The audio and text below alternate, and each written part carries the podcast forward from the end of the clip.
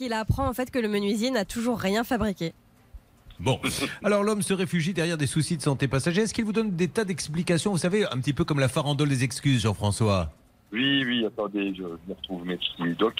Donc, euh, entre un truc euh, qu'il aurait pris dans l'œil, Ah, attendez, attendez, Jean-François, là j'ai l'impression qu'on a du lourd. On ne va pas gâcher ce moment, s'il vous plaît. Moment béni de l'émission, mesdames et messieurs. Ah oui. Elle est improvisée, parce que d'habitude elles sont préparées. On demande à l'avance aux auditeurs est-ce qu'il y a euh, sur RTL des excuses? Mais là, euh, apparemment, nous allons l'improviser. Voici la fameuse farandole de Jean-François.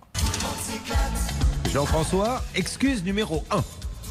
Ah, il a un truc dans l'œil.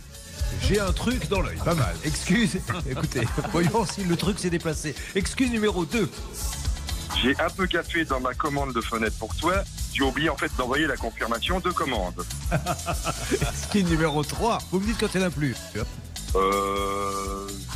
En fin de compte, euh, bah, il n'a pas l'argent pour faire le boulot.